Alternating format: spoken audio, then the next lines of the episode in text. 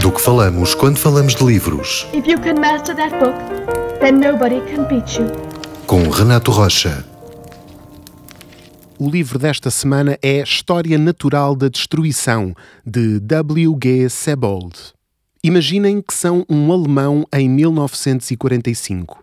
A vida não é fácil. Primeiro, são alemães em 1945. Segundo, o vosso país foi absolutamente terraplanado pelas forças aliadas. Segundo este livro, só a Royal Air Force lançou um milhão de toneladas de bombas sobre território inimigo, atacando 131 cidades e deixando 600 mil civis alemães vítimas da guerra aérea.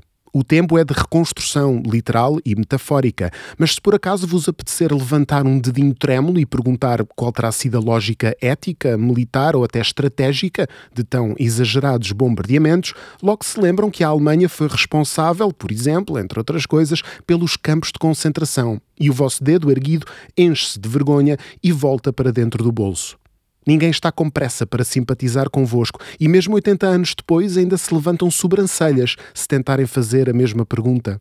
A história natural da destruição é a história de como os bombardeamentos dos aliados partiram em pedaços a alma alemã, impossibilitando-a de processar o que tinha acontecido, e, em particular, é a história de como a literatura, esse belo mecanismo de deita cá para fora e que tão bem tira polaroids à alma de um povo, falhou redondamente na sua reconstituição daqueles eventos. O autor, nascido um ano antes do fim da guerra, exaspera-se perante as tentativas, segundo ele falhadas, de colegas seus captarem o horror da guerra aérea e dá uma tarefa particular a Alfred Anders, figura mesquinha e viscosa que, entre outros momentos ao homem, se divorciou da mulher judia em 1943, já depois da sogra ter ido parar a um campo de concentração e que escreveu maus livros atrás de maus livros, tentando a todo custo justificar-se e, se calhar, ao seu país também. Fora alguns testemunhos diretos e estatísticas que sempre nos parecem demasiado vagas, fica difícil entrar na cabeça dos alemães que acordaram no meio dos escombros,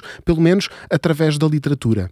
É pena. Às vezes, quando se discute a utilidade dos livros, tropeça-se no velho clichê. Servem para dizer por palavras aquilo que as palavras não conseguem descrever. É piroso, mas é verdade.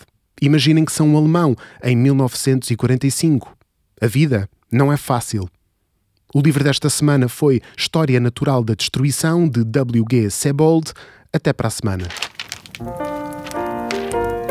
Do que falamos quando falamos de livros, If you can master that book, then nobody can beat you. com Renato Rocha.